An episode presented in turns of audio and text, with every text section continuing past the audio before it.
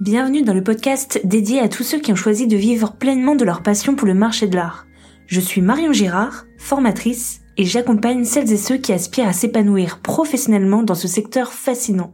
Chaque semaine, je vous propose un nouvel épisode consacré tantôt à l'histoire des objets anciens, tantôt à l'entrepreneuriat dans le marché de l'art. Considérez ce podcast comme un raccourci pour concrétiser vos projets dans ce secteur. Vous êtes prêts? C'est parti Hello et bienvenue dans ce nouvel épisode. Je souhaite aujourd'hui aborder un sujet qu'on me pose très souvent. Faut-il se spécialiser lorsqu'on souhaite travailler dans le marché de l'art? Faut-il se spécialiser lorsqu'on débute Ou même après, trouver un marché de niche?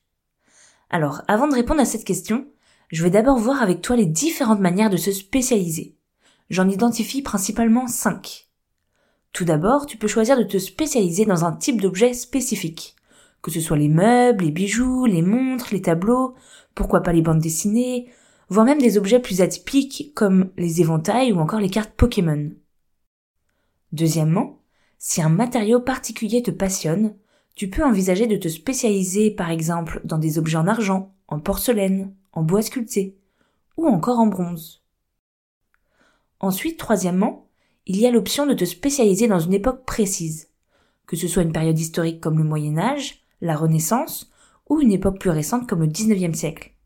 Tu pourrais également te concentrer sur des mouvements artistiques spécifiques, tels que l'art déco ou encore l'art nouveau. Quatrièmement, tu peux opter pour une spécialisation géographique, te spécialiser dans l'art d'une région du monde, que ce soit l'art africain, l'art océanique, l'art anglais, ou même encore plus proche de chez nous dans l'art populaire français, dans les objets liés au monde paysan, à la ruralité, ou encore dans le mobilier de port à Bordeaux ou à Nantes. Ce ne sont évidemment que des exemples pour te donner des idées. Et enfin, cinquièmement, tu peux choisir une thématique précise, comme les objets religieux, les articles de marine, ou encore les objets de chasse. Et bien sûr, n'oublions pas, ta spécialisation peut aussi reposer sur d'autres critères que tu trouves pertinents. Maintenant qu'on a passé en revue ces différentes manières de se spécialiser, je vais tenter de répondre à la question de savoir s'il faut, oui ou non, se spécialiser. Est-ce une obligation? Et la réponse, bien évidemment, elle dépend de tes aspirations professionnelles.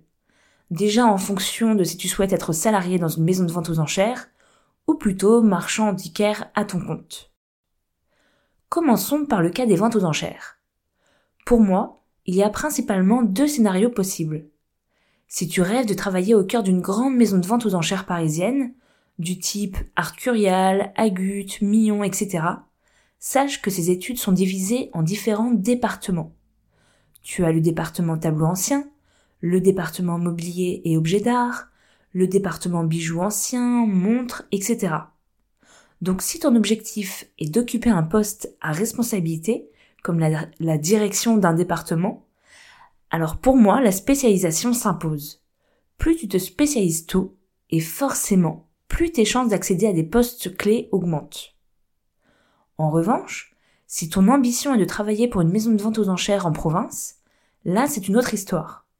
Dans ce cas, il est essentiel d'être un excellent généraliste car potentiellement, tu seras amené à expertiser tout type d'objet. Cependant, j'apporte quand même une petite nuance car sache que depuis les 20-30 ans, avec notamment Internet, il devient difficile pour de petites études de survivre car la concurrence est de plus en plus rude. Et pour se démarquer, certaines de ces études mettent en avant une spécialité particulière, comme l'art publicitaire, les bijoux ou encore les instruments de musique. Donc si tu envisages de rejoindre l'une de ces études, il serait judicieux évidemment de développer une expertise dans la spécialité qu'elles mettent en avant. Passons maintenant au deuxième scénario. Si tu as plutôt l'âme d'un entrepreneur et que tu envisages de te lancer à ton compte en tant qu'antiquaire, brocanteur ou marchand d'art, avec l'objectif de développer ta boutique ou ta marque, dans ce cas, avant de te perdre dans des questionnements incessants sur la nécessité de te spécialiser et dans quel domaine le faire, il est primordial de ne pas perdre de vue ce qui compte réellement. Deux aspects essentiels doivent être considérés au préalable. Tout d'abord, demande-toi quel est ton pourquoi. Qu'est-ce qui a motivé le lancement de ton entreprise? Quelle est ta mission? Quelles sont tes valeurs? Qu'est-ce qui te stimule au quotidien? Et surtout, où envisages-tu d'emmener ta boutique sur le long terme?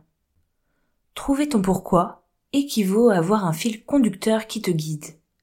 Avant même de t'interroger sur la nécessité de te spécialiser, interroge-toi sur la raison d'être de ton entreprise. Quel message souhaites-tu transmettre? Quelle est ta motivation profonde?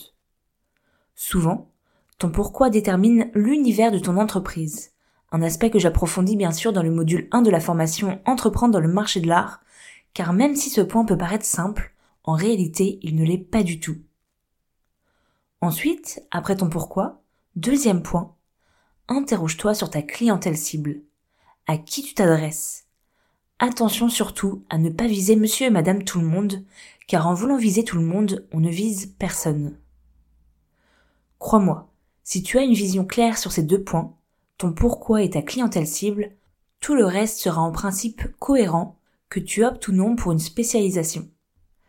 Alors, je vais te donner quelques exemples concrets pour illustrer mes propos. Imaginons que tu es passionné par l'histoire de France et que ton pourquoi consiste à partager cette passion avec d'autres amateurs d'histoire. Dans ce cas, tu pourrais proposer une gamme variée d'objets, tous en lien avec la grande histoire. Ta stratégie de communication et de vente mettrait toujours en avant l'aspect historique de chaque objet, plutôt que leur aspect purement décoratif par exemple. Ainsi, sans avoir une spécialité précise, la cohérence dans ton entreprise serait assurée.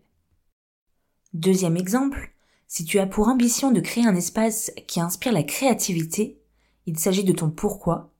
Dans ce cas, ta clientèle cible pourrait être constituée d'artistes en herbe et de personnes à la recherche d'objets uniques pour stimuler leur créativité. Ta boutique pourrait proposer une gamme variée d'objets étonnants, très hétéroclites, tout un tas de curiosités. Ainsi, même sans avoir véritablement une spécialité, ça resterait cohérent. Et enfin, dernier exemple, imaginons que ta motivation principale est de créer un espace où les jeunes mamans peuvent dénicher des trésors vintage et que ta boutique en ligne vise à célébrer les liens familiaux à travers les générations. Alors, dans ce cas, tu pourrais vendre aussi bien des jouets anciens, des meubles de chambre d'enfants ou encore des couvertures confectionnées à partir de tissus anciens. Et tu vois bien que ça ne poserait pas de problème, car finalement la cohérence prévaudrait dans ton offre même sans avoir véritablement une spécialisation. Donc la question n'est pas tant de savoir s'il faut te spécialiser, mais plutôt de définir des bases solides pour ton entreprise. Tout cela, bien sûr, je le détaille bien plus en profondeur dans la formation Entreprendre dans le marché de l'art. Ça t'aidera à éviter de te disperser au moment de la création de ton entreprise et à rester concentré sur l'essentiel. Après, bon, sur le plan pratique, il est vrai que la spécialisation peut être intéressante pour des raisons de coût et d'organisation. Par exemple, si tu te concentres uniquement sur la vente de montres anciennes, tes choix de packaging et de transporteur seront différents de ceux nécessaires si tu proposes également des meubles, des tableaux et des objets en céramique. J'aborderai ces aspects plus en détail dans un prochain podcast. En tout cas, j'espère vraiment que ce podcast t'a plu, t'a apporté des éclaircissements sur cette question de spécialisation. Si oui, n'hésite pas à t'abonner et à partager ce podcast à ton réseau. Ça m'aiderait beaucoup à le faire connaître. Et si, suite à cet épisode, tu as pris la décision de te spécialiser ou au contraire de ne pas te spécialiser dans un domaine précis, eh bien n'hésite pas vraiment à m'envoyer un petit message via Instagram par exemple. Je serais curieuse d'avoir des retours. Merci beaucoup pour ton écoute et je te dis à la semaine prochaine.